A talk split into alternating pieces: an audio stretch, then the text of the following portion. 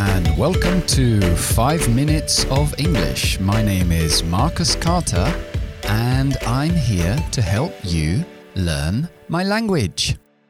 Ok, en el programa de hoy vamos a ver cómo se puede decir estar seguro de algo o de que va a pasar algo. Y he preparado pues cuatro formas distintas de hacerlo. Algunos son más comunes que otras y vamos a verlos en orden de ascendente de su um, popularidad en el discurso. Vale, el primero es to be destined to, como tiene como destino, pero es seguro que va a pasar. Por ejemplo, well, my neighbor is destined to become a star. He's so talented. Es seguro que mi vecino va a ser una estrella. Tiene tanto talento. My neighbor is destined to become a star. Ok, siguiente es uh, certain to. Certain, que seguro. Peter is certain to oversleep, as always. Es seguro que Peter se le pegan las sábanas, que duerme de más, to oversleep.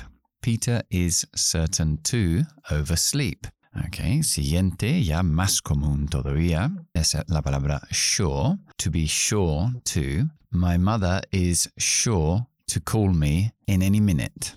Es seguro que mi madre me va a llamar en cualquier momento. My mother is sure to call me. Y el último que le he dejado ah, para mí es el más común en la conversación, se oye muchísimo, pero no se enseña mucho en las clases. Entonces es to be bound to. Bound, que viene de la palabra bind, B-I-N-D, que es atar, comprometerse con una promesa, to bind by a promise, um, to bind a book, que es encuadernar un libro, tiene diferentes significados, pero aquí es estar seguro de algo, ¿ok? To be bound, que es el participio de bind, la tercera columna, to be bound to. For example, tomorrow I'm going to the beach and it's bound to rain. Knowing my luck, mañana voy a la playa y seguro que llueva. Conociendo mi suerte, knowing my luck, it's bound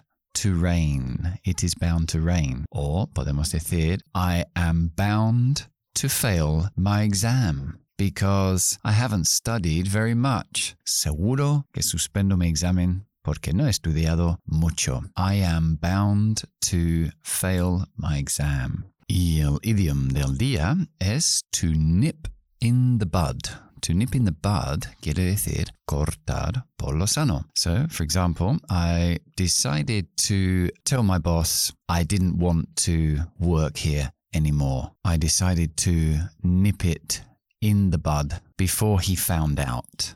So decidí decirle a mi jefe que no quería trabajar aquí más. Decidí cortar por lo sano antes que se enterara por otro lado, before he found out. Recuerda que el verbo frasal to find out, averiguar, enterarse. To nip something in the bud.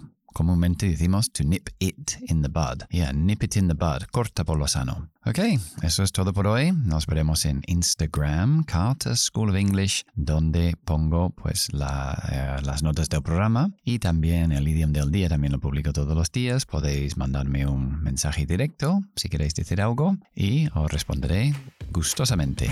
Ok, see you soon. Bye bye.